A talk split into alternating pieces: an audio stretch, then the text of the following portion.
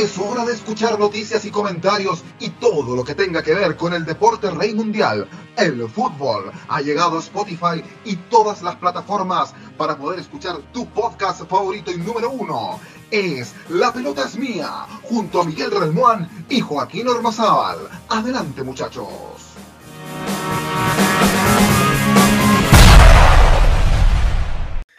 Comienza mía, ¿cómo les va? Bienvenidos todos, todos, todos. Claro que sí. Una jornada más de La Pelota es Mía a través de Spotify y otras plataformas. Podcast, ¿no? Ya llevamos unas semanas con La Pelota es Mía. Soy Joaquín Ormazal y estoy muy contento de saludarles como cada semana. Saludamos también. ¿Cómo te va, Miguel?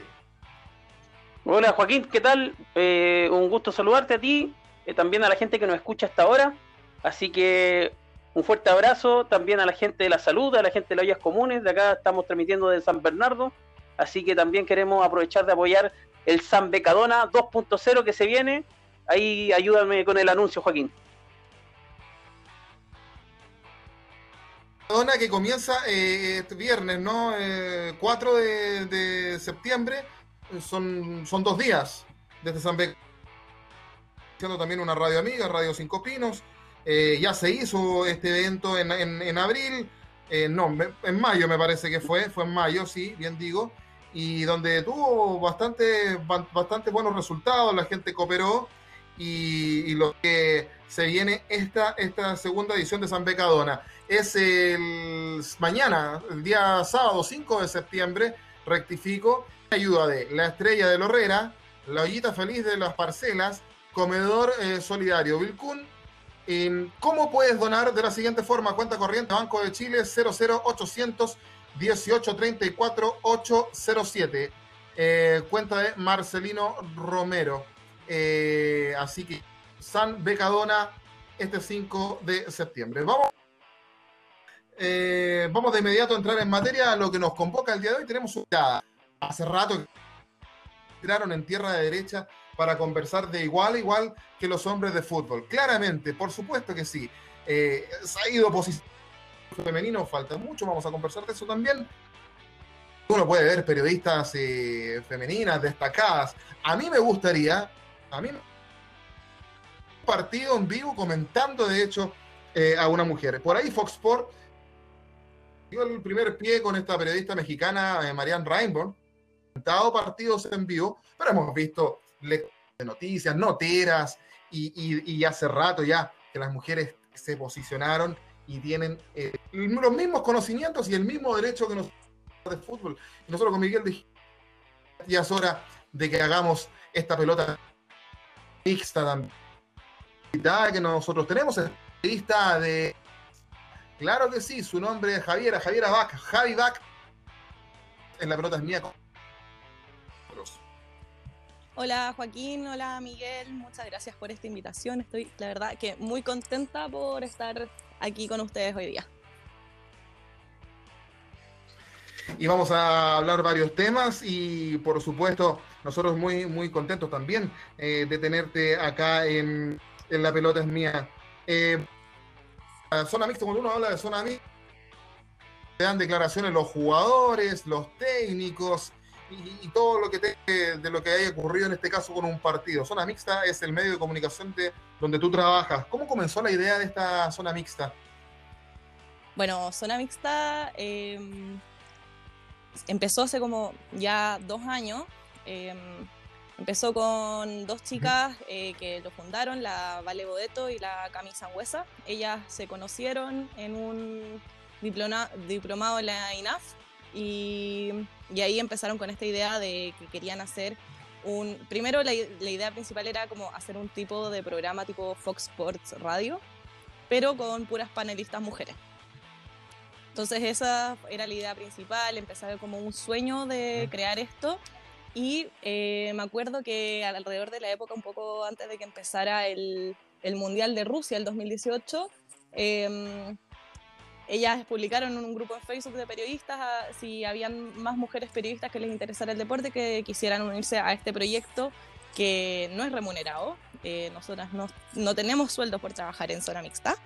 Y, que era un proyecto que estaba realmente en sus inicios, estaba totalmente en pañales, tuvimos unas reuniones, había mucha gente, muchas mujeres que estaban interesadas y finalmente em, hoy en día somos cinco, quedamos cinco en ese minuto ya como bien fijas y claro, hoy en día somos cinco mujeres que tratamos de, de dar una mirada eh, distinta con respecto al fútbol. Em, nuestro lema es mujeres hablando de fútbol y eso es lo que tratamos de de demostrar que a pesar de que somos mujeres podemos hablar de igual a igual que un, que un hombre eh, sobre fútbol, hablamos de fútbol femenino, hablamos de fútbol masculino también, cubrimos eh, las dos categorías. Así que así fue como empezó y en un principio íbamos, íbamos a los estadios eh, por nuestra cuenta, o sea, yo hincha de la U de siempre, eh, estoy abonada, entonces yo iba con mi abono a los estadios, le pedí a mi hermano que me grabara para hacer las cápsulas em, y así toda, eh, yendo como podíamos a los estadios y ya después em, a fin de año, eh, en el, ya en enero del 2000, a fin de año diciembre, enero de 2019, em, hicimos todo el proceso para acreditarnos en la, en la NFP y bueno, nos dieron las credenciales, nos reconocieron como medio y, de ahí para adelante nomás empezamos. Em, el año pasado tuvimos un, un, programa por streaming online en una radio online. Em, tuvimos siete capítulos por tema de presupuesto de la radio. Bueno, murió, pero pero hemos seguido, fueron chicas a Francia a cubrir el Mundial, ha sido, la verdad es que han sido dos años súper intensos en los que hemos tratado de irnos adaptando, de ir combinando nuestros trabajos eh, convencionales con lo que es el periodismo deportivo. Eh, antes de ir con Miguel, que tiene una excelente pregunta eh, que hacerte, porque yo estoy acá revisando el, el Instagram de Zona Mixta y claro, efectivamente ustedes cubren el fútbol mucho fútbol femenino, pero también hay fútbol masculino. Y acá, por ejemplo, en la historia de Zona Mixta estoy viendo una carta abierta a todo el gremio de comunicaciones deportivas de Chile. Nunca más sin nosotras. Son eh, activistas ustedes también, eh, hemos visto también lo que estaba ocurriendo con muchas mujeres. Eh, podríamos seguir nombrando el caso de Antonia Barra, el caso de Ámbar. seguramente ustedes también tienen mucho que decir ahí, ¿no, Javi?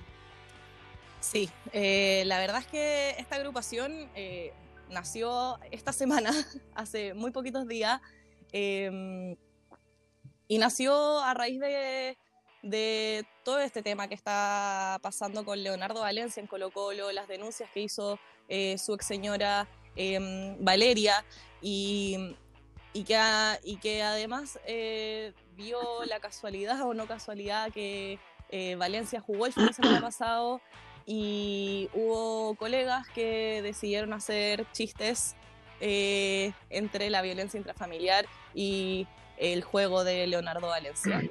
Y, la verdad es que eso fue un, un, Se nos cayó todo a todas las mujeres, como que estamos en el medio, se nos cayó todo, dijimos como no, no. Y se formó un hilo súper lindo en Twitter y, de ahí se armó un grupo en WhatsApp y empezamos. Y, te juro que no hemos parado desde, desde ese minuto. ¿Colegas, colegas periodistas mujeres que, hicieron, que hicieron bromas con eso? Eh, no, no mujeres, colegas hombres. Ah, ya, colegas hombres, perfecto. Ah, ya. Colegas hombres de otros medios que, mm. que, hicieron unos chistes, bueno, después pidieron disculpas y, y está bien, pero creemos que, que pasa que que en el medio del periodismo deportivo, de las comunicaciones deportivas, em, al igual que como pasa con el fútbol femenino, em, las mujeres hemos estado relegadas, eh, no se nos ha dado los espacios, em, se dice que no sabemos de fútbol, eh, se nos dan espacios eh, de redes sociales, de, o ya, no sé, de reporteo, quizás en los mejores de los casos, en los más mejores por decirlo de una forma, em, de presentadoras, pero, pero no vemos paneles de comentaristas mujeres, no vemos espacios donde efectivamente no sé, tú vayas a una conferencia de prensa y el 90% son hombres, habrán una o dos mujeres. Entonces, em, hemos tenido todas que luchar contra el machismo que existe en el, en el gremio y, y, decidimos unirnos porque decidimos decir no más. Y, y más que buscar una funa o o buscar em, eh, culpables y apuntar con el dedo. Eh, queremos educar, queremos que, nos escuchen que queremos que nuestros colegas se den cuenta que estamos capacitadas, que somos capaces em, y que queremos las mismas oportunidades nomás. No, no buscamos nada más que eso, buscamos que, que piensen un poquito más antes de hacer eh, comentarios, eh, antes de tuitear algo, antes de quizás em, comentar cómo se ve la panelista o cómo se ve la reportera o, hablar de la señora, del futbolista. Creo que em, falta mucho, mucho trabajo de parte de muchos colegas em, por eh, erradicar toda esta cultura machista que la tenemos arraigada todos. O sea, creo que todos hemos sido criados bajo una perspectiva machista y, creemos que hoy en día hay que ver las cosas de otra forma, desde una mirada, una perspectiva de género. Bueno, respecto a lo mismo que señala Javi, eh, Leo Valencia, que, ha estado en la mira, digamos, últimamente por todo lo que se ha hablado respecto al conflicto que tiene con su expareja y, y un poco la amenaza y todas estas cosas que se han visto, eh, tanto en los matinales, ya como que el tema se desbordó, a, ciertos lugares donde no deberían estar, pero bueno, así, así es la, algunos medios. Eh, él eh, comentó en su momento, en junio, cuando estaba en plena crisis el tema de los sueldos en Colo Colo, con blanco y negro, eh, señaló como hombres el mensaje de, que hizo Leo Valencia respecto a, a que había que resolver el, conflicto entre jugadores y dirigentes en esa forma. y adicionalmente que hicieron manchar a, los compañeros. esos comentarios que son como de un machismo antiguo, eh, obsoleto. Em, prácticamente hoy día eh, lo que se está solicitando es que se erradique de la, de la sociedad, no tan solo deportiva, sino que la sociedad eh, completa. también cuando relataba Javi respecto a, todo lo que ha pasado de la incorporación o, del respeto de las mujeres en el deporte, me recordaba el, incidente que ocurrió en agosto del 2017 con Romay Ugarte, no sé si se acuerdan, cuando hizo algunos gestos de morisqueta en contra de, de, la, de la compañera Grace, Lascano, claro, en, CDF, que finalmente le costó removerlo de, la, de su función. Eh, ahora, eh, le pregunto a Javi respecto, para, entrar más, más, más, profundamente, ¿qué le ha parecido la, el manejo de blanco y negro con la situación de el futbolista eh, Leo Valencia? Ha sido, eh, ¿cómo, lo, ¿cómo lo ha encontrado en realidad? Porque hemos visto que ha avanzado el tema, aparentemente se había tapado, pero ahora ha seguido. Mm, sí, en lo personal creo que Colo Colo, eh, Blanco y Negro, no han sabido, eh, al menos comunicacionalmente hablando, em, abordar este tema. Creo que tienen que dar declaraciones. es parte de, de lo que em, pedimos como comunicadoras también en la carta, pero, pero en lo personal creo que, que Colo Colo tiene que, tiene que hacer algo. O sea, nosotros entendemos que, que hay un tema legal y que quizás no pueden eh, despedir a Valencia porque eh, realmente no hay un veredicto de, de, la acusación, de la denuncia. Em, pero tenemos el caso de Sebastián Villa en Boca Juniors, que también fue denunciado por su expareja eh, por violencia intrafamiliar. Y, Boca decidió eh, permitir que Villa entrenara, pero no lo va a considerar para los partidos. Y resulta que eh, yo creo que ese debiese ser el, lo que tiene que hacer Colo Colo. Creo que, que, no pueden contar con Valencia para los partidos. Nos llamó, a mí me llamó demasiado la atención el hecho de que estuviese jugando el sábado pasado en el Monumental como si nada, em, creo que también por eso mismo esta semana iba a jugar el domingo. O sea, claro, no, Colo Colo hasta, el hasta este minuto eh, no ha hecho ninguna declaración al respecto. La verdad es que me parece, eh, me parece vergonzoso, me, parece vergonzoso eh, para el fútbol, me parece vergonzoso para la sociedad, me parece vergonzoso con los hinchas. Em, tener a una, a una persona, a un jugador eh, denunciado. Valeria viene denunciando hace años por violencia intrafamiliar, ha hecho varias denuncias al respecto eh, en contra de Leonardo Valencia. Entonces, em, llama la atención que no, uno, que no se sabía nada antes, hasta hace un par de, de meses que empezó Valeria a funar a Valencia. Pero hasta que no hubo funa, nadie sabía nada. Y, desde ahí Colo Colo no ha hecho nada tampoco, lo pusieron a jugar el, el sábado, eh, probablemente vas a jugar igual el, el domingo contra la U y, y, creo que no se da una señal clara de, de apoyar eh, a las mujeres que son víctimas de violencia intrafamiliar y que es, es, es una situación súper grave. ¿Cuántas mujeres eh, son violentadas por, por familiares de ellas, por sus parejas y, y no y no tienen cómo salir, no tienen cómo hablarlo, no, no tienen voz. Y, y, tratar de callar las voces que se atreven a hacer estas denuncias, no, la verdad es que a mí no me parece. Bueno, Colo Colo no ha podido manejar el, el tema de los salarios de los jugadores y muy difícilmente también pueda manejar Tampoco. una situación como esta. Entonces, el único que ha dado eh, un poco de explicaciones o, o sentido de, de, alguna aclaración ha sido el DT o Alberto Jara, que dijo que, claro. que la justicia lo va a resolver, pero es un comentario a nivel personal, o sea, efectivamente lo que hace falta,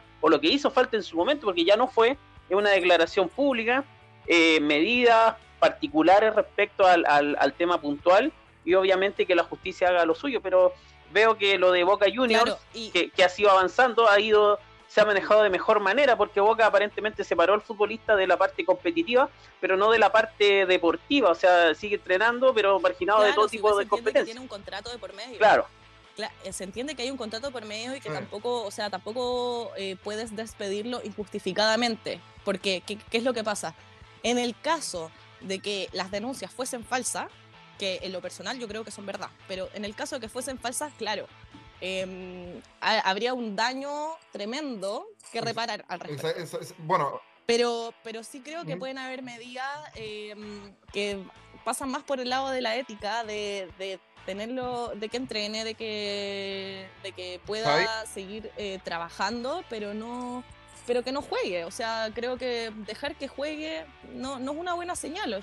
Hay varias cositas, porque yo, yo lo escucho y claro, a mí, a mí que me tocó hacer el partido con, con Wander, Colo Colo con Wander, a mí me pareció que Valencia no estaba. Eh. O sea, en el fondo jugó, pero no jugó, porque más allá del penal, sí, eh, el penal no, no, estuvo. Y yo creo que el tipo tiene la cabeza puesta en otro lado. Yo, yo lo comenté en el post partido con unos amigos de la transmisión y yo le dije, aquí, porque nadie, nadie se atrevió a comentar eso. Le dije, epa, dije yo, epa, dije en el post partido. Porque estamos hablando de que Valencia parece que no está en el partido y todos sabemos por qué no está en el partido. Y que es válido. Y que es válido. Es, es que es válido, por supuesto. Si te funaron, si, si además se eh, desclasificaron unos audios que yo la verdad los escuché y no entendí un carajo, porque era un coa, pero impresionante. Eh, y, y, además, yo digo, porque además, además, va, además va, va, va, a jugar el, el, el, el domingo. Efectivamente, son la justicia quien tiene que resolver. Y si tiene contrato de por medio, que siga entrenando con Colo Colo, porque además con el sueldo que él gana, perfectamente todas esas pensiones, eh, toda esa pensión alimenticia que debe por su hijo, porque la denuncia es por violencia intrafamiliar, pero también entiendo, Javi, eh, que es por, por, eh, por, sí, por, también la, por, el tema, de la, por el tema de la pensión. Claro, entonces el tipo está trabajando, no está ganando un, un, un, mal sueldo, entonces que responda, porque resulta que aquí, y aquí no se trata de ser eh, hashtag por si la pongo, como dicen algunos de nuestros gremios masculinos que se ofenden, pero, claro. pero que, quizás hay algunos así, pero no es el caso, pero es muy fácil venir y eh, encamarse con alguien y después, ah, quedó embarazada y después si te he visto no me acuerdo. O sea, hay cada tipo que, que, que hace eso, que la, la, verdad, la verdad que me parece que en el fútbol, claro. que, que, son actores sociales, los clubes de fútbol, los futbolistas son actores sociales, eh, es, como bien tú dices, una muy mala señal que, que, que, que, que tipos como Valencia todavía sigan, sigan, sigan eh, jugando. Yo soy de la, de la opinión que, claro. que siga entrenando con el club, que reciba el sueldo, pero que con ese sueldo paguen la pensión alimenticia de los hijos. ¿sí? Oye, perdóname. O sea, que resuelva la justicia, claro, eh. pero tiene que haber algún tipo de... Y, y más allá de eso, yo creo que también eh, me pasa que creo que Colo Colo tiene que hacer una declaración y, y no puede quedarse solamente con que la, que la justicia decida, sino que, que obvio que la justicia tiene que decidir, pero, pero también quizás poner en, en, la palestra y poner en, en, y hacer entender a la gente que quizás Colo Colo no puede hacer nada al respecto porque no existen los protocolos adecuados desde la NFP, desde los clubes, para sancionar este tipo de conducta.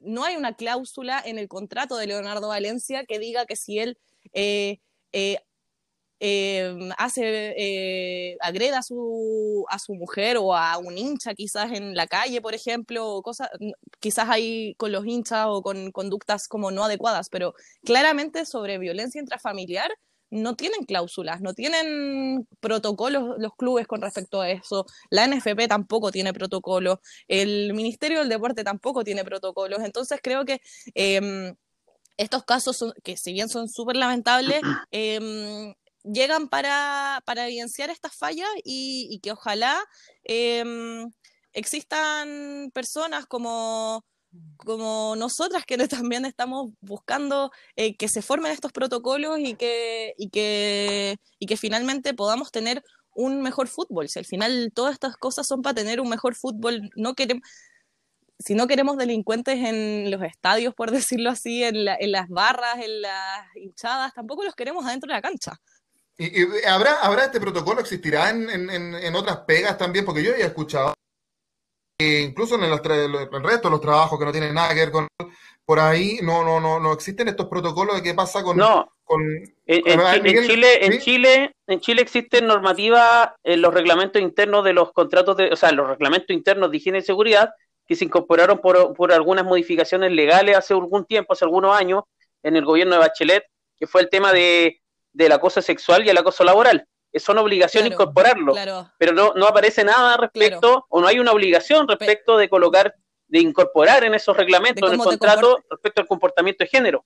Eso, eso ni siquiera. Claro, y el comportamiento mm, externo, porque al final lo que hace Valencia es fuera de la cancha, es fuera de su trabajo. No, entonces, no tiene relación con lo laboral. Entonces, claro, o sea, lo, lo, pero si igual hay una, pero también hay una imagen, entonces al final lo único que obliga respecto a esta situación es el tema de los tribunales familiares con violencia, con pensión alimenticia. Esa es la única, como el único nexo entre estas situaciones y lo que pasa con un trabajo, con un contrato de trabajo. De hecho, Colo Colo, por ejemplo, si Valencia tuviera em, regularizado la, pensión alimenticia en un juzgado de familia, eh, Colo Colo te, estaría obligado a retenerle parte de su remuneración para depositárselo a la, a la, a la, ex señora.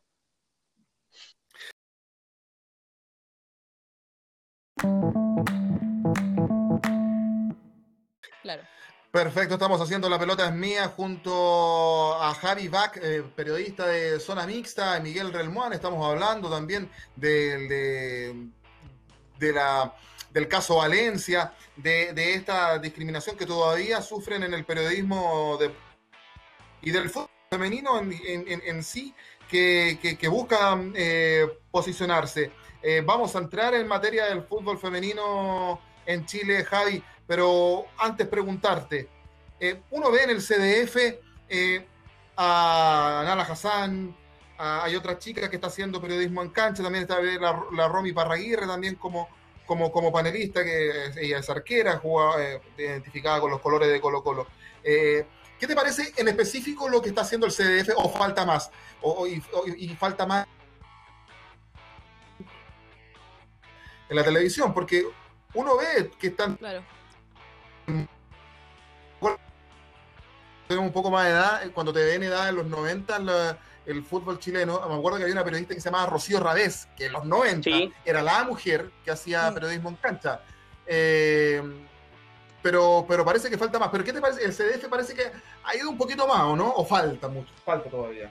Sí, la verdad es que me parece bien el trabajo que ha hecho eh, CDF. Ha apostado por, por nuevas caras, nuevos rostros, ha apostado por mujeres creo que todavía falta, obviamente, y también eh, falta en el sentido no solamente de, aparecer, eh, de aparecer en pantalla, sino que o el, tener la voz en los micrófonos y también falta en los cargos editoriales de medios. O sea, casi no hay mujeres en cargos editoriales en medios.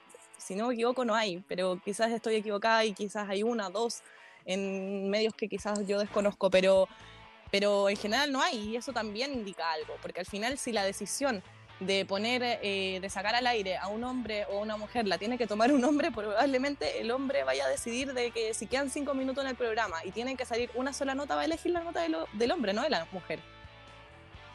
y eso pasa. Mm. Y, me pasó también a mí. Me pasó. Mm. ¿Te pasó?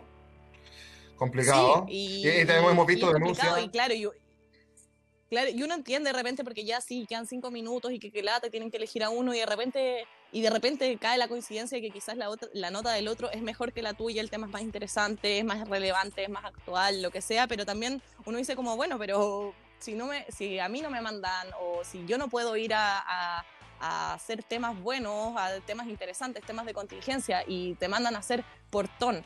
Eh, a, eh, no sé, a mí me pasó que me mandaba, en mi práctica me mandaban a cubrir los entrenamientos de Audax italiano, que bacán Audax, pero yo era la única periodista que llegaba a los entrenamientos. A la conferencia de prensa era yo y el entrenador en ese entonces, cuando yo estaba haciendo la mm. práctica, no había nadie más. Y claro, después eh, la cuña, cuando quedan cinco minutos de programa, chao, no alcanzaste a salir nomás, po porque la verdad es que eh, es de poco interés, no digo que sea menos importante, pero es de menos interés que, por ejemplo, otros clubes. Entonces, claro, si no se te da la oportunidad como mujer de, de poder hacer un buen trabajo, de poder hacer un buen reporteo, difícilmente lo vaya a hacer.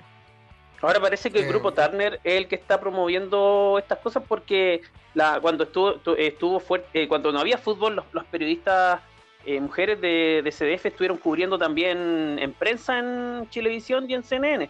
Entonces aparentemente igual ahí se ha abierto más espacio. Ahora, eh, Javi, te, voy a llevar, te vamos a llevar a, la, a la cancha.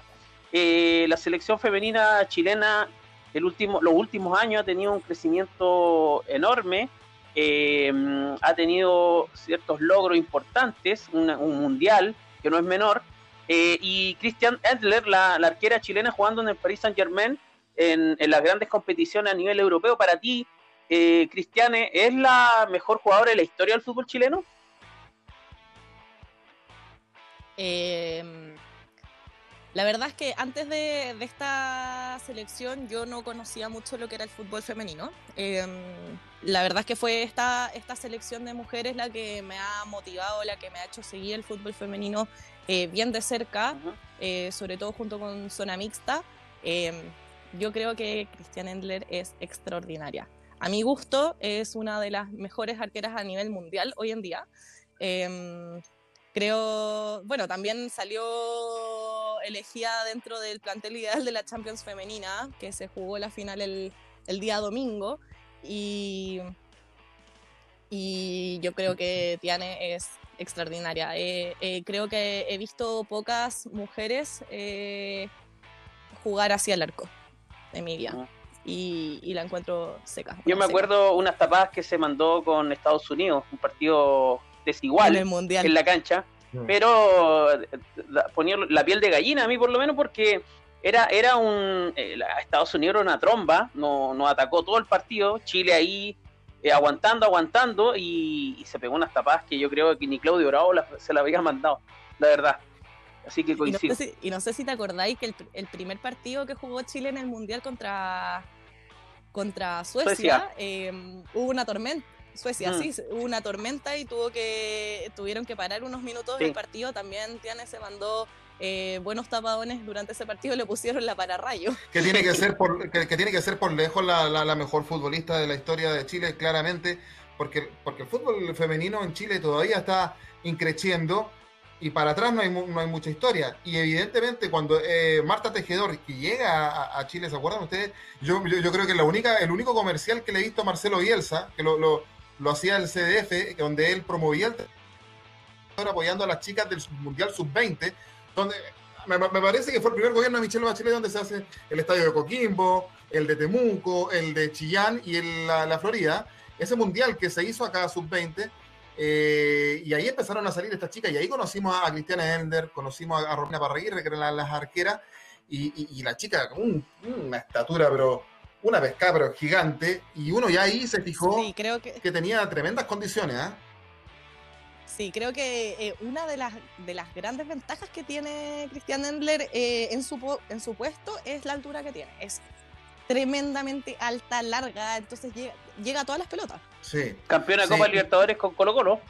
Y campeona de Copa Libertadores. con Colo Y ahí hay, un precedente, ahí tiene, tiene títulos importantes el fútbol eh, chileno en ese sentido. Colo Colo tiene algo de tres finales de, Copa Libertadores en femenino y una la ganó. Eh, me acuerdo que estaba viendo ese, e, partido. Em, Javi, eh, Santiago Morning ya les hizo contrato a las chicas falta que se profesionalice más el fútbol femenino, ¿no? Sí, de todas maneras. Eh, Santiago Morning tiene, eh, con contrato, Colo Colo también tiene jugadoras con contrato y eh, este año la Universidad de Chile en mayo también anunció que iba a hacer contratos con, con sus jugadoras. Ahí yo ya desconozco eh, con si es que es con la totalidad del plantel o con ciertas jugadoras un poco más de renombre. Em, pero sí, falta mucho, falta... y, y, también tenemos que entender que estos contratos, estos sueldos que se les pagan a las jugadoras en realidad son son unos aportes para que puedan dedicarse y todo, pero están lejos de ser los sueldos millonarios que tienen los futbolistas hombres. ya, ahí, vamos a entrar en, materia, porque, porque resulta que, claro, si uno se fija en los sueldos de Messi, Cristiano Ronaldo, Arturo Vidal acá en Chile, evidentemente son sueldos suculentos. Pero Javi, convengamos que también hay futbolistas, y no es que uno esté defendiendo al, al, hombre, que, con, suerte llegan a fin de mes. Sí, un sueldo mínimo de futbolista. sea hombre o mujer. Claro. claro, claro, pero claro, pero en el caso de las mujeres, o sea, obviamente no sé el detalle porque no hemos entrevistado chicas del fútbol femenino y la verdad es que tampoco le estamos preguntando cuánto ganáis. Mm. Em, pero, pero claro, o sea, yo, yo no te sabría decir si les pagan el mínimo o si les pagan quizá, eh, no sé, 500, 600 lucas que, o de repente eh, un futbolista profesional de primera división, pero de un club más, más pequeño que tiene menos, menos eh, plata para financiarse, em, yo creo que igual está alejado de, ese sueldo, ¿cachai? Como yo creo que el sueldo de una mujer igual desconozco obviamente, estoy hablando totalmente desde la, desde la ignorancia, pero sí desde lo que me han comentado chicas y que nos han comentado nosotras en zona mixta, de que al final estos sueldos eh, eh, o sea, ayudan, obvio, porque te ayudan para dedicarte, porque si no tienen que trabajar y entrenar en la noche en vez de entrenar lo que entrenan los hombres, como lo que se requiere al final eh, para ser un, deportista de alto rendimiento. Mm. Al final, si, si, quieres ser deportista de alto rendimiento, tienes que dedicarte al 100%. Y si tenéis que estar trabajando de 9 de la mañana a 7 de la noche en la pega que sea, em, la verdad es que se hace difícil, se hace difícil. Entonces, em, Obviamente se necesitan esos incentivos para que, para que las mujeres y obviamente también hombres en, en, los clubes que tienen menos em, puedan desarrollarse. Fíjate que la Federación Brasileña la Federación Brasileña anunció igualdad de salario entre hombres y mujeres esta semana y Rivaldo también tuvo palabras, dice hombres y mujeres deberían tener los mismos sueldos en el fútbol. Claramente, fíjate. Claro, el sí, Javi. Claro. Sí, en lo que pasa es que igual también hay que entender que en el caso de la selección brasileña y, y si no me equivoco, hay siete países que tienen esto. En Europa. Em, sí, em, tiene, eh, al final lo que, porque claro, como es selección no te pagan un sueldo, tú no estás contratado por la selección, sino que se igualó los valores de los premios y los viáticos. Y en el caso del fútbol femenino, esta, esta igualación de los, de los valores de los premios y los viáticos eh, empezaría a correr desde eh, los Juegos en Tokio. Oye, fíjate que estamos como más de 60 años atrasados con el tema de la igualdad de sueldo. Bueno, eso tiene que ver con la tiene que ver con la paridad también, que se discutió también en el Congreso, donde pues una, por ejemplo, en retail, eh, una, una gerenta de retail eh, tiene que ganar el mismo sueldo que el gerente retail de esa misma tienda que está en otro mall, por ejemplo. O sea, si hacen las mismas funciones. Y un poco lo que uno, eh, lo que uno esperaría ver en el deporte y en el fútbol. ¿Y por qué te digo, por qué les digo, muchachos, que estamos atrasados más de 60 años?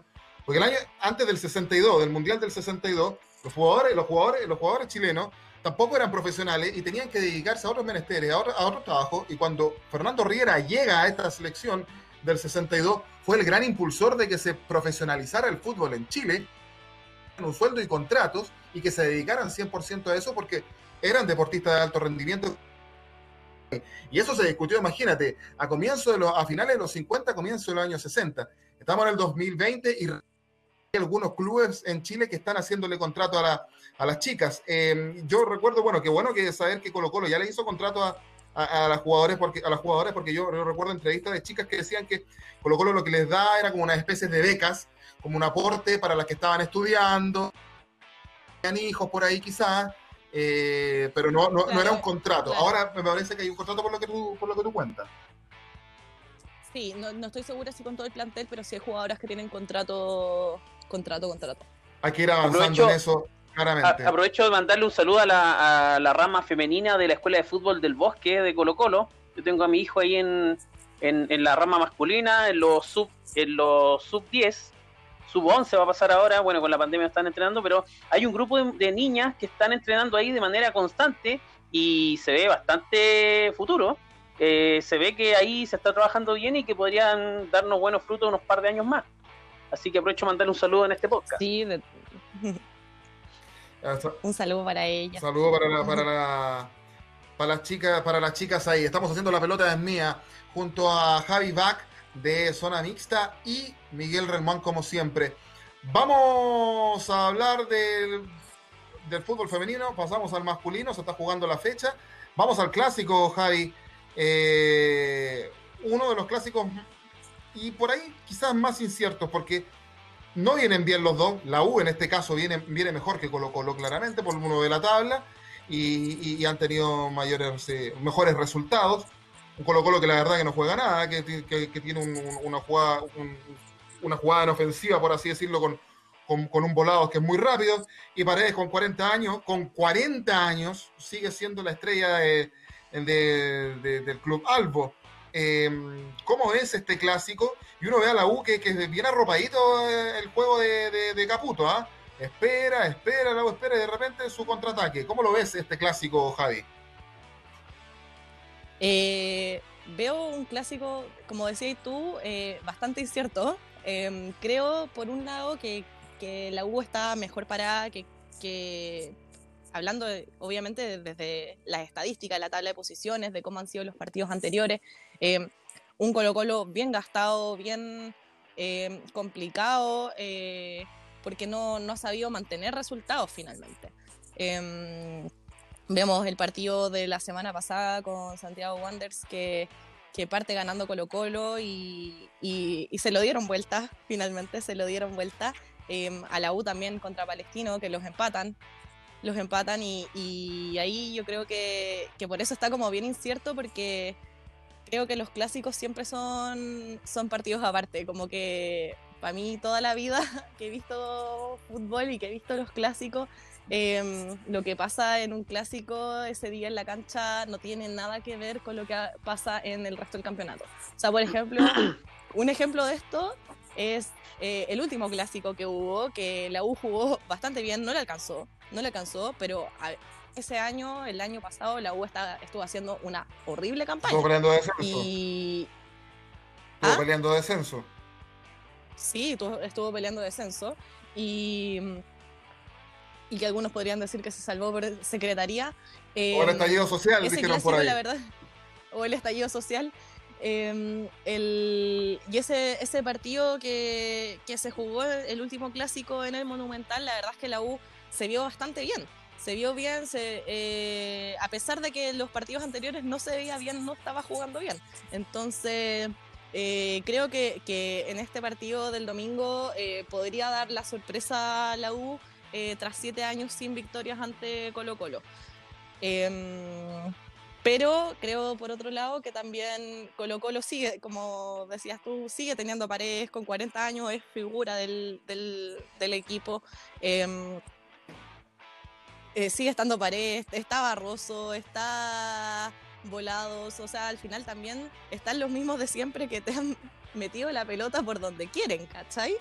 Y eso que no está el, pájaro Valdés que se mandó un golazo hace un rato Exactamente. En, el, partido contra, contra O'Higgins. Eh, a la U le cuesta en el Monumental, pero el partido va a ser en el Nacional donde, Nacional. Sí, donde Cabigol ahí estaba moviendo, estaba mostrando unas imágenes en Twitter de van a ver pantallas LED mostrando a los hinchas seleccionados que van a ver el, van a ver el, partido. Hace siete años que la estilo de, Estados Unidos. Al mejor estilo de Estados Unidos, Miguel Relmán, hace siete años que la uno le gana a, Colo Colo y deben tener unas ganas y una hambre de triunfo los azules. Tu percepción de este clásico 187, mm. Miguel Relmán. Impredecible, impredecible porque los equipos están empezando después de post pandemia un partido cada uno y no se vieron las mejores versiones de cada equipo, o sea, se nota un tema físico de por medio, eh, lo hablábamos con Nano Torres una semana atrás de que íbamos a ver sorpresa, eh, eh, es incierto esta, esta vuelta, o sea, Colo Colo ha tenido una baja rendimiento y se ha mantenido en el tiempo, no, no ha cambiado nada eso y la U tiene los partidos amarrados y algo le pasa psicológicamente, creo yo, más que futbolísticamente, que se les va. Entonces, y obviamente la historia también pesa, o sea, en esta pasada hemos estado ya varios años que la U tiene la esperanza de ganar o, por lo menos hacer un buen partido y finalmente colocó los sigue resultados. No me atrevo a dar un pronóstico para el domingo.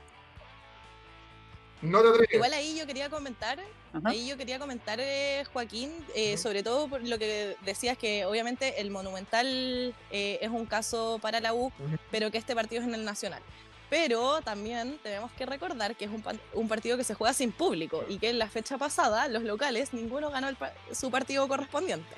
Claro. Entonces creo que también hay un factor de, la hinchada, de la barra, que obviamente en este caso ninguno de los dos equipos tiene hinchada. Entonces, pero también de repente uno dice como, imagínate eh, ser futbolista y que estáis acostumbrado en, en, un club como Colo Colo, como la Universidad de Chile, estáis acostumbrado a caer al estadio y está reventado. Un clásico está reventado, no cabe nadie más.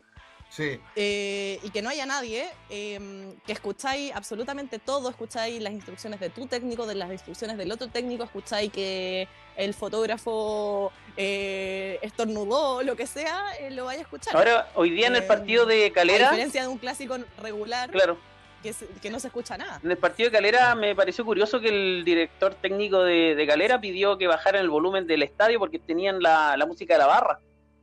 Lo hizo también ayer. Eh, sí, lo, Ivo Asai también lo hizo, pero lo hizo post partido cuando lo iba a entrevistar el CDF. Eh, viste que ponen después en todos los estadios el himno del club y habían puesto música árabe en, la cisterna, en los parlantes. Y antes de ser entrevistado, Ivo Asai, hey, bájenle la música porque no oigo nada. Eh, tienen esa, esa, potestad y esa, y esa personalidad los, los, los, técnicos. ¿ah?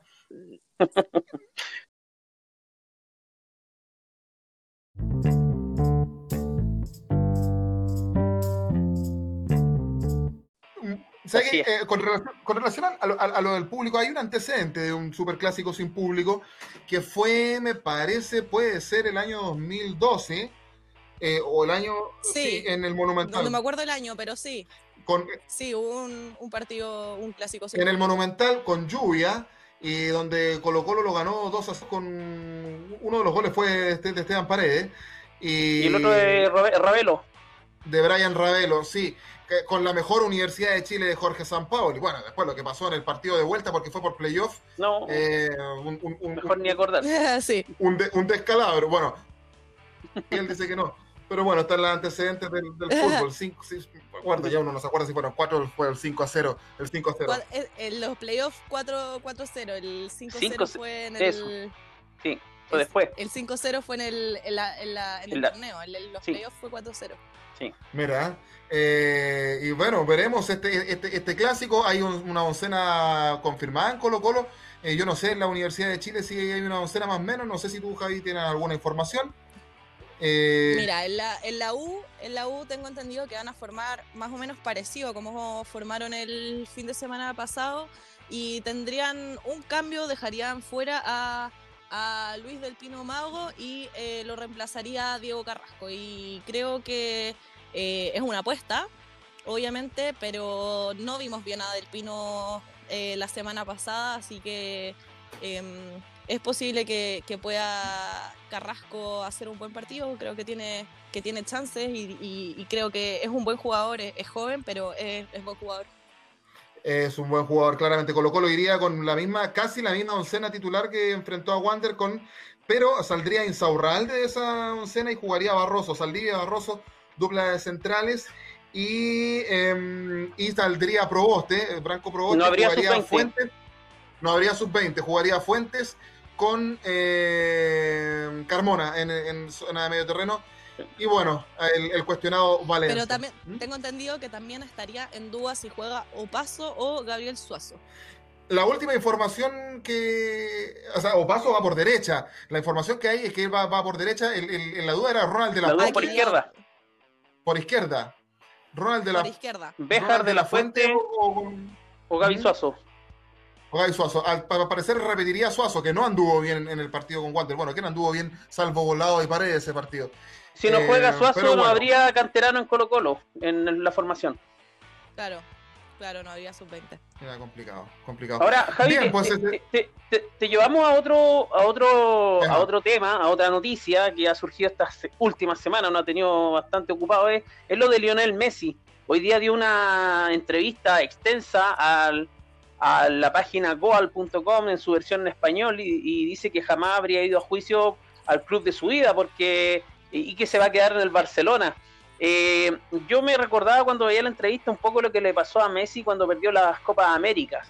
Eh, Sí. Se ofuscó, se encerró en su mundo, en- eh, no, dio, no salió a, a aclarar ciertas cosas y posteriormente cuando habló, habló de renuncia a la selección, habló de, de retiro a la selección. En Argentina lo hicieron pebre, o sea, el otro día nos comentaba nuestro amigo Sí. Diego Yukowski que que también está en Dame Gol América en, en este podcast y nos comentaba que son muy injustos algunos en, en Argentina con Messi y que obviamente le reclaman el no tener un título. Eh, ahora acaba de, de confirmar que, que la cláusula de rescisión de los 700 millones de euros no va. Eh, descueró también al presidente Bartomeu, que lo trató como casi mentiroso porque él le había dado la posibilidad de, irse al término de temporada y ahora se lo está negando. Y que él va a seguir con toda la intensidad de los últimos años, con un Barcelona que aparentemente va, va- va a renovar más del 50 o el- o el 60% de su planilla de, titulares, eh, donde se ve la formación que se ha presentado en la prensa española a Antoine Griezmann como el gran referente de ataque, con Ansu Fati, que tuvo una muy buena participación de la selección española con 17 años, y por el otro costado Dembélé. ¿Qué, qué te parece lo, que ha pasado con Messi este último tiempo? Yo creo que lo de Messi, obviamente, por una parte, eh, está, y lo dice él en esta entrevista, eh, hizo algo distinto a lo que hizo con la selección argentina, porque con la selección argentina efectivamente él sí habló de renuncia, pero, pero ahora con, con el Barcelona, después de perder contra el Bayern Múnich, eh, groseramente, grotescamente, eh, él se quedó callado, o sea, eh, él se encerró en su mundo, como bien decía, y, no había dicho nada, eh, no llegó tampoco a, la- a las pruebas del test PCR, eh, lo que también indicaba que quizás se, se podía ir, que estaba enojado, eh, que no habían buenas relaciones con el club, con la dirigencia, y, y finalmente se resuelve, yo creo que se resuelve porque porque, claro, o sea, lo que dice él, de irse a juicio con el club donde ha estado literalmente toda su vida. No estamos hablando de un jugador que llegó hace cinco años y, y- o de, por ejemplo, un Cristiano Ronaldo que ha cambiado de equipo, sino que Messi ha estado en el Barcelona y ha estado en el Barcelona y no lo hemos visto en otro lado. Entonces, em, Y también lo hace por un tema familiar. súper difícil estos días. Mm. Sí, Eh, también, o sea, también toda la vida que tiene allá en, en España, en Barcelona. Dice em, que los niños se afectaron los mucho a la noticia. Sí, decían que el más contento era el hijo de Messi porque no se iban. Puede ser. Puede ser. Eh, sí, o sea, es difícil y yo creo que debe ser súper difícil porque el caso de Messi es bien particular porque estamos hoy en día estamos acostumbrados a ver a que los futbolistas eh, cambien de club, que no estén muchas temporadas en los clubes, em, en el mismo equipo, eh, que van de un lado a otro, que viajan, que y la verdad es que son oportunidades buenísimas para, para las familias de ellos, para ellos también, de conocer otros países, de conocer otras culturas, de aprender de idiomas distintos también de repente. eh, y, y el caso de Messi es, es muy distinto, es muy particular porque él ha estado en Barcelona siempre. Entonces, él fo- formó su vida ahí y es como, no sé, como que se te... Se te No nos imaginamos con otra camiseta. pasado que se- Claro, o sea, no, no, o sea... Bueno, por ahí la semana se habló del Real Madrid. otros equipos. Se habló de que estaba ahí haciendo unos gestos con el Real Madrid. No, pero Miguel, eso es más. Eso es No, pero es un, un mito, un mito. Humo, eso. Un mito, un mito. No, no, no, no. es- Me- me hubiera- a mí me hubiese gustado verlo igual en el City. En, el- en el sitio. Yo creo que llega, pero la próxima club. temporada. Eh, eh, que creo que el contrato finaliza en, en junio. Eh, y- y habría que ver, eh, ¿sabe- ¿qué posición queda Kuman con, con esto, eh, muchachos? Porque, ¿saben saben lo que pasa? Que se decía, que- porque a Suárez le queda contrato todavía, que dicen que ya tiene un acuerdo más o menos hecho con, con la Juventus, eh, pero podría decir, podría ser la gran Zamorano, me quedo, eh, voy a pelear un puesto y por ahí gano y me gano una camiseta. Y si se empiezan a quedar los que se van, bueno, el caso de Vidal, que ya dice que está prácticamente listo en el Inter de Milán, pero si se desarma toda la idea que Kuman tiene, yo creo que el técnico tiene que irse. Yo no sé, eso es un caso supuesto, es que si empieza a quedar, se empieza a quedar Suárez y empieza, si me traen para renovar al equipo y resulta que los, las vacas sagradas, por así decirlo, se me están quedando, ¿qué hago yo aquí? No sé en qué posición ven ustedes, eh, cómo quedaría eh, Kuman, eh, Javi. Sí, es, es, complicado porque al final, obviamente, creo que cuando un técnico llega a un club, tiene que tener, eh, el club tiene que darle la, las posibilidades de, de, hacer y armar el plantel como, como él quiera. O sea, eh, si quieren traer un técnico que sea competitivo, que sea y que traiga, en el caso de Barcelona, que traiga al Barcelona a hacer lo que era hace algunos años, eh, hay que permitir que, que los técnicos eh, puedan poner y imponer su idea de juego. Y, y, muchas veces vaya a tener jugadores que no, que no van en ese esquema nomás. Y, y está bien, no, no por eso eres un mal jugador. pero también creo que los clubes tienen que darle el espacio a los técnicos y de repente, eh, no sé, si el técnico dice, eh, yo quiero estos jugadores en el plantel, tráigame estos otros, que estos se vayan porque ya no. Eh, Obviamente se tiene que conversar con los jugadores y ver la posibilidad de hacerlo el, en el caso de los jugadores que siguen con contrato, pero, pero tampoco la dirigencia puede estar tan por encima del técnico. Miguel Relmuán. Eh, Ahora Messi, ¿sí? Messi tuvo palabras positivas para la llegada de Kuman, dijo que hay un entrenador nuevo con una idea nueva y eso es bueno. O sea, yo creo que la están haciendo las paces. Es así. Y finalmente, claro, eh, Kuman necesita eh, liderazgo y, y, un potencial dentro del camarín y obviamente yo creo que ahí eh, Suárez no va a llegar, no se va a quedar en el Barcelona. Eh, Messi quedaría como el gran emblema a la espera del término del contrato y ya de acuerdo a los logros que pasen en esta temporada se verá si sí o finalmente se va de ahí porque dijo también que quería ganar la Champions. O sea, Oye, se, se, autoimpuso claro. eh, algunas metas. Ese, claro. ¿Jugará jugará, jugará, jugará de titular, porque alguien podría decir, no, ¿cómo, cómo vaya a poner, vaya, vaya a poner en duda la titularidad de Messi? Pero si a Kuman no le gusta, si Kuman no lo quería en el equipo, si no, no nos veamos la, la suerte entre gitanos. Va a jugar igual. Sí, es verdad. Va a jugar igual. O sea, sí, pero yo creo que va a jugar igual. Sí. O sea, eh, yo no sacaría, yo independiente del equipo que tenga, si tengo a Messi no lo saco ni por no, si acaso. Hasta cojo, no, hasta cojo juega. Como, sí, como... Que juegue, no, que juegue al lado del que más corre. yo, yo creo que Messi es un jugador extraordinario. La verdad es que... Eh, pero sí, obviamente, y entiendo también creo que las críticas que le ha, que le ha hecho la hinchada argentina, porque eh, le ha faltado, le ha faltado ser ser figura en su selección, que es lo que se esperaría de uno de los mejores jugadores del mundo, si no es el mejor. Claro, Javi, y la llegada de Vidal, la inminente llegada de Vidal al Inter, ¿qué te parece? A mí me parece bien, de hecho, a mí me parece, eh, me da un poco de pena que Vidal salga del Barcelona, es que efectivamente se concreta esta salida y la llegada de él al Inter. Eh, me da pena porque, porque creo eh, que las mejores versiones del, del, Barcelona del último tiempo eran con Vidal en la cancha.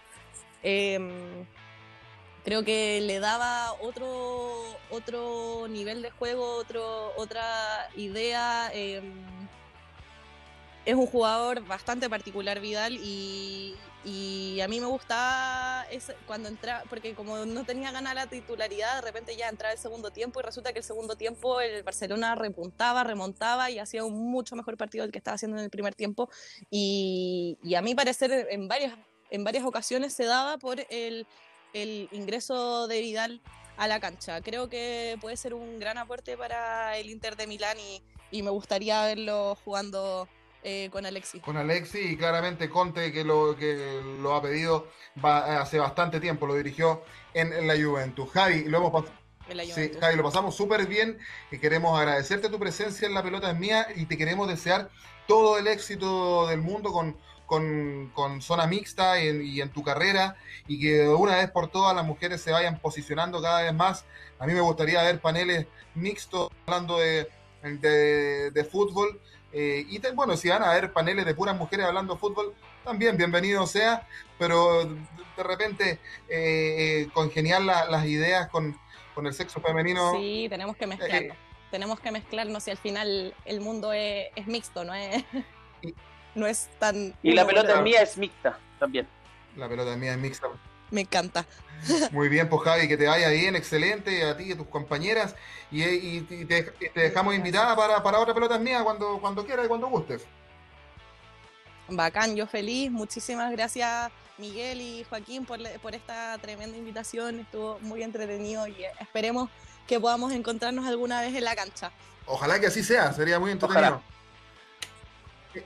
Eh, Javi Bach nos acompañó el día de hoy en La Pelota Mía. Miguel Relmuán, que te vaya bien, ¿ah? Igual para ti, Joaquín, un fuerte abrazo. Gracias, Javi. Y nos estamos escuchando en un próximo podcast de La Pelota es Mía. Eh, y a ustedes también agradecer siempre su eh, con La Pelota es Mía y sigan atentos a todos nuestros podcasts. Un abrazo enorme y gigante. Chau, chau, chau, chau, chau.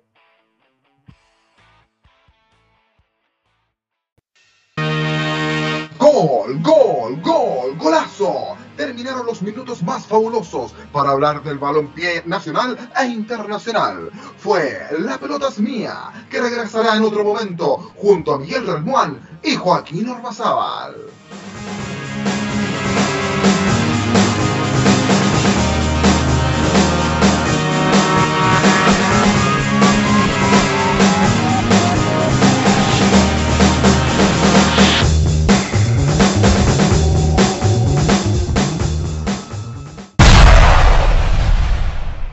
¿Qué tal? ¿Cómo están ustedes? Bienvenidos, bienvenidas, bienvenidas todas, todos, todos. Es Dame Gol América por la pelota es mía y en las plataformas eh, de Spotify, de Google Podcast, de donde puedas escuchar, eh, donde escuchas tus podcasts favoritos, estamos seguros que la sección de la pelota es mía es tu favorita y es en el capítulo de hoy es Dame Gol América quien eh, correspondía estar.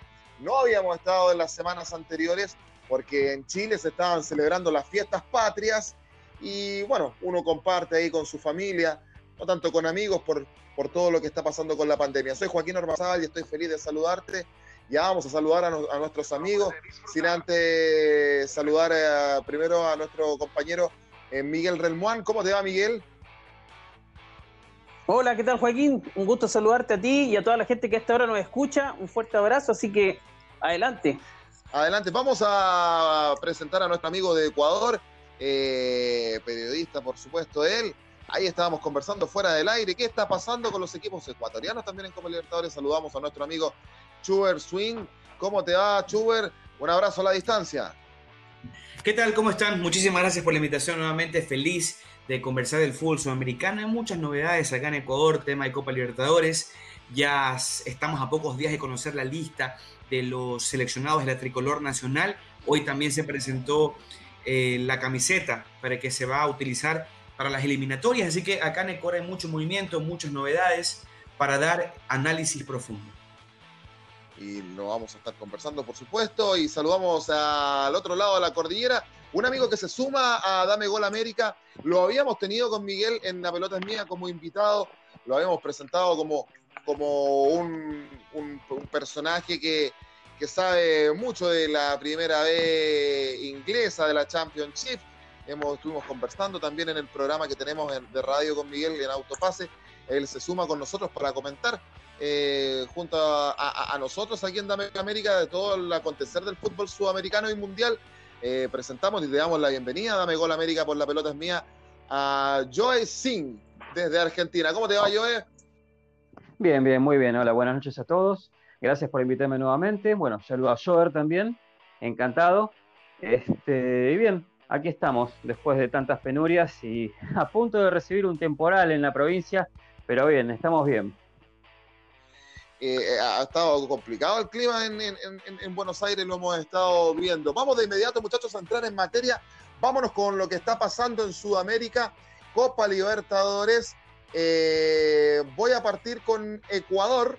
Eh, Schubert, eh, ¿qué pasa con los equipos ecuatorianos que de repente son cuatro los que están en, Copa Libertadores y un Independiente del Valle que había goleado la semana pasada al reciente campeón de Copa Libertadores, al Flamengo, una especie de, recopa sudamericana en ese grupo, lo goleó 5 a 0 y perdió después de eh, Independiente. Cuéntanos qué pasa con los equipos ecuatorianos en Copa Libertadores, Schubert. Bueno, acá hay, acá hay muchos resultados que sorprenden porque, bueno, el conjunto independiente del Valle es el actual campeón de la Copa Sudamericana, viene haciendo un trabajo muy bueno, una de las formativas más importantes del país, donde en el proceso de Copa Libertadores me parece que justamente ha entendido eh, lo que representa eh, el proceso nuevo de, del fútbol ecuatoriano y lo que logra es, es importantísimo justamente porque Independiente está en el primer lugar tratando de ganar la clasificación eh, y que le toca un rival no tan, no, tan fuerte, ¿no? Lo goleó a Barcelona 3 a 0, lo goleó a Flamengo 5 a 0. Sí, perdió con Junior 4 eh, a 1, pero ya creo que está clasificado el equipo ecuatoriano. Ahora, el conjunto de Liga Deportiva Universitaria de Quito, que es el actual campeón eh, el, actual vicecampeón del fútbol ecuatoriano me parece que ha hecho un trabajo interesante, le ganó a River de Argentina, eh, le ganó a Sao Paulo también, está peleando la clasificación con puntaje y creo que también puede quedar en primer lugar el conjunto Albo. En la otra cara de la moneda se encuentra Barcelona Sporting Club y el conjunto del Delfín, que Barcelona tiene 0 puntos y menos 8 o 9 de diferencia, y el equipo Cetáceo, el campeón actual del fútbol ecuatoriano, no dio la talla para el tema de Copa Libertadores y lamentablemente se quedaría solamente con dos en, Ecuador, pues para tratar de clasificar a la siguiente fase y buscar rivales, esperarlos. Y también pues el proceso de la selección nacional comenzó con Gustavo Alfaro ya, están haciendo simplemente, y está viajando bastante, yendo a todos los partidos de Liga Pro. ¿Sí? Sí, ¿te parece que eso lo, de selección lo, dejemos un poco más para, para más, adelante en el, en el programa? Lo cierto es que en Copa Libertadores está pasando de todo en Ecuador, nos decías. Eh, el equipo cetáceo, eh, eh, ¿qué, club vendría siendo? ¿Al Barcelona le dicen así o corrígeme? No, el equipo cetáceo es el Delfín de Manta. El, Delfín, tiene, toda, tiene, toda la razón. Y que tú te des, oye, Chuber y Miguel se debe acordar que Delfín fue el que le, vino a, ganar a Colo Colo acá, en el Monumental, hace dos Copas Libertadores atrás, el 2018, y eso significó que el despido de Pablo Gué que había ganado un torneo con Colo Colo, que había ganado la Copa Chile y había ganado una Supercopa. No era poco lo que había conseguido el técnico argentino y ahí parece que en Colo Colo hoy por hoy lo están extrañando un poco. Eh, nos, acordamos muy bien del Delfín en Chile, eh, Schubert. Eh, vamos a vamos a Argentina también, Copa Libertadores se está jugando a esta hora. Ya, a ver, porque esto, esto se va a emitir en, en horas próximas, pero me voy a cometer una infidencia aquí, Miguel Relmuán le vamos a contar a la gente que a esta, hora está jugando Independiente de Medellín frente a Boca Juniors. En 45 minutos van 0 a 0. Seguramente cuando termine nuestro podcast el resultado va a cambiar o puede que se mantenga. Pero yo lo conversaba con, con, con Joey Singh eh, fuera del aire en, otro momento, que lo sorprendente yo de lo que, lo que es Boca Juniors. los mismos, tus mismos compatriotas periodistas argentinos decían, oye, ¿Qué vamos a ir a hacer a Copa Libertadores? Más allá de que Argentina sea un, país futbolizado, pero no ha vuelto la liga. Habían ha, habido muy pocos entrenamientos, muy poco entrenamiento haciendo fútbol, y resulta que River va, saca un empate en Sao Paulo, siendo figura en, el partido. Boca va y le gana con propiedad a, Libertad, y, y, ahora le está peleando al Independiente de Medellín, ha sido más eh, que el cuadro colombiano y está jugando de visita. Eh, boca es Boca, parece, ¿no? Yo, yo es... Totalmente. Lo que tiene Boca justamente es eso. Una de las características que se acostumbra entre tanto River y Boca, River y Boca, ¿sí? Sacando Independiente, que bueno, eh, si bien es, fue el rey de copas mucho tiempo, esta vez no pudo participar. Lo que tiene River y Boca es que no importa que no entrenen, no importa que estén pasando por malos momentos futbolísticos, no importa que no estén este, en, las primeras planas, pero cuando hay una copa importante siempre aparecen. Tanto Boca como River siempre se transforman, hay como un, sobreestímulo, es como que quieren ganar. Personalmente yo creo que, bueno, eh, estaba a las claras más que nada con el resultado de River, eh, que fue bastante avasallante, y bueno, actualmente Boca contra un club que personalmente, este, no, no, no por este, ni nada por el estilo, pero no está demostrando, digamos, los eh, cartuchos suficientes como para estar en una liga tan en una copa tan importante. Eh, yo personalmente creo que River puede mostrar mucho más que Boca este torneo. Boca va a mostrar fuerza, sí, Boca va a mostrar templanza, lo de siempre, la misma garra de siempre, eh, la misma rapidez, la misma presión en el medio del campo, pero yo lo veo mejor parado River, lo veo con un mejor este, presente. Estamos en una época donde River tranquilamente puede hacer historia justamente de la mano de Gallardo, que sonó mucho para la selección. Pero bueno, ahora como están mirando mucho Scaloni para ver cómo se está manejando, entonces posiblemente eso lo dejen en pausa. Pero eh, sí, básicamente es eso. Yo, yo eh, con relación a, River, que tú dices que lo, lo, ves mayor eh, expectado para, para, lo que puede hacer en Copa Libertadores, ya ganó una Copa Libertadores y tiene, tiene, tiene una final. Hoy, hoy, perdón, hoy un compatriota tuyo, un, periodista destacado argentino, Sebastián Viñolo, el pollo, dijo en 90 minutos, sí, dijo, dijo en 90 minutos ESPN que River Plate de Argentina era el único club que era capaz de pelearle en el mundo al Bayern Múnich. ¿Coincide con las palabras del pollo? Eh, sí, salvando las distancias. El, yo calculo que se habrá basado en eso porque el Bayern Múnich actualmente eh, no tiene tantos nombres como tenía antes. Es un equipo muy compacto y muy efectivo. Eh, usualmente los del Bayern Múnich suelen tener este, individualidades mucho más eh, vistosas. Es un equipo un poco más compacto. Igualmente, yo he visto el partido del día de hoy contra el Sevilla, me parece que el Bayern Múnich tiene mucho más resto físico. No sé si va a tener este, la misma respuesta River Plate contra un equipo de, de ese tamaño. Yo no estaría tan seguro. Por ahí el Pollo Viñolo habla un poco también desde el, tema del corazón, el tema de, bueno, de, añorar un resultado positivo en caso de que se encuentren. Digamos que ya está dando por ganada también la Copa Libertadores. Yo personalmente pienso que River puede dar el, no el batacazo, pero puede hacerse valer una vez más y puede ganar la Copa Libertadores. Yo creo que tiene todo para hacerlo. Sí, sí, pero, pero yo antes de pasar con, con, Miguel y, el presente de los, de los, clubes chilenos en Copa Libertadores, eh, yo, eh, pero, pero, pero, pero el Pollo Viñolo dijo que River era el único club en el mundo que le podía pelear al Bayern Múnich. ¿Será tan así? ¿Qué pasa con el resto de las potencias mundiales en Europa? Eh, de verdad, porque consideremos que, que River, siendo un tremendo equipo con un tremendo entrenador,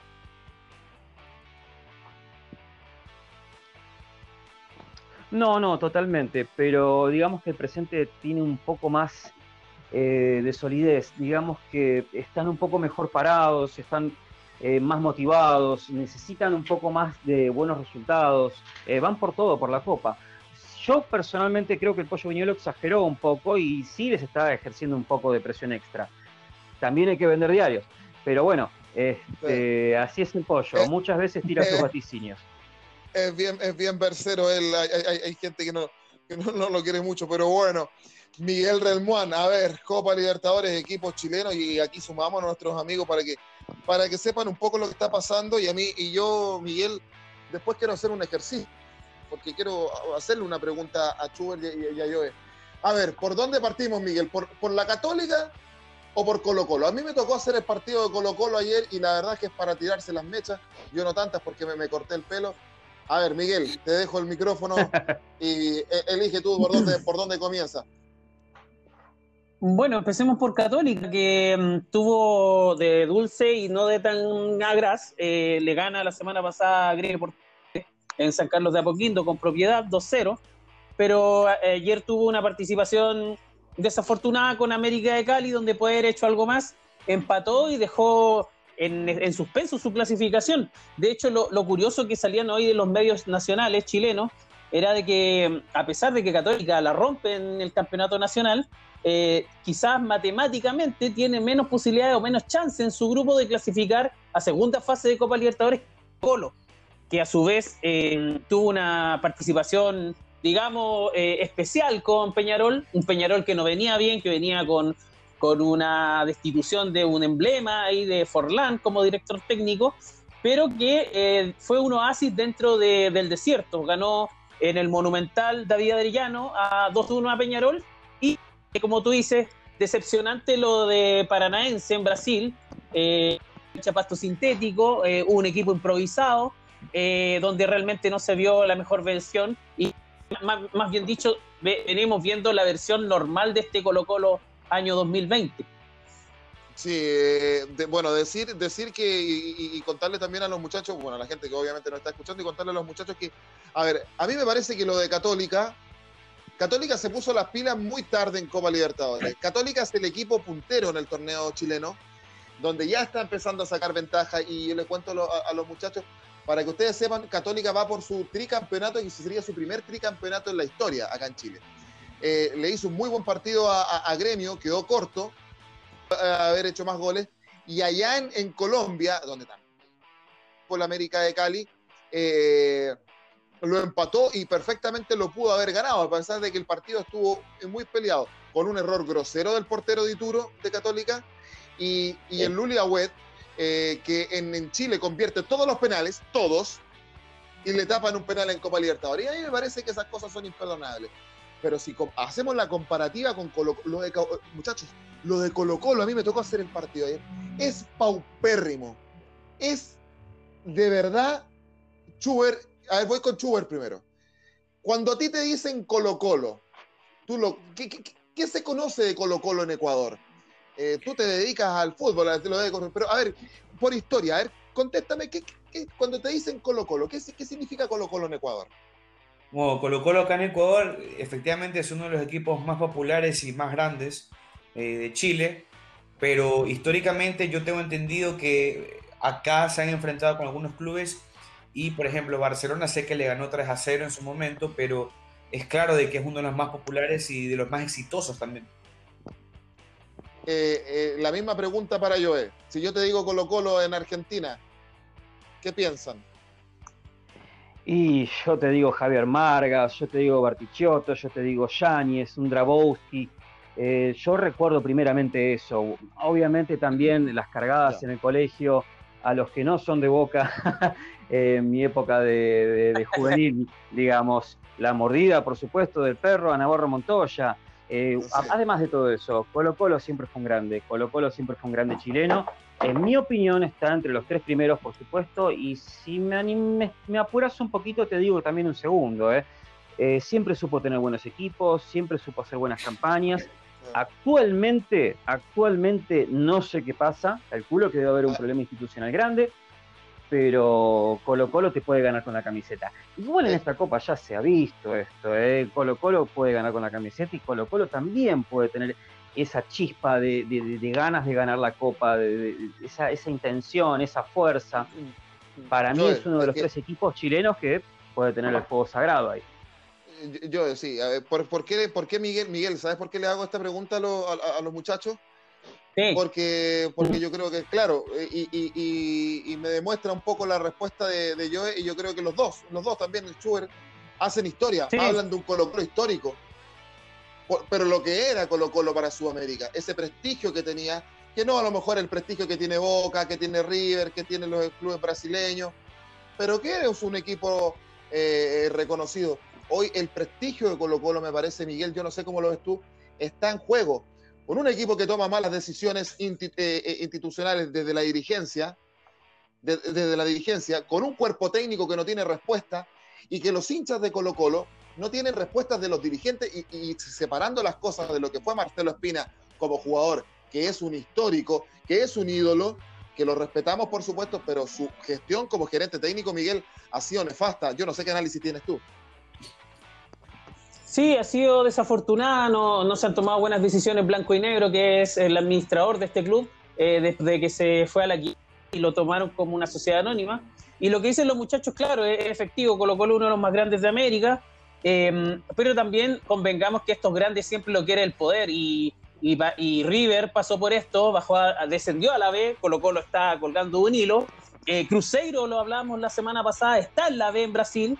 Eh, América de Cali eh, estuvo varias, varias temporadas en Colombia, uno de los grandes de Colombia, también tuvo varias temporadas en la B. Y yo creo que finalmente Colo Colo, como va, va, va derechito para la B. Lo que le puede pasar a la Universidad de Chile el año pasado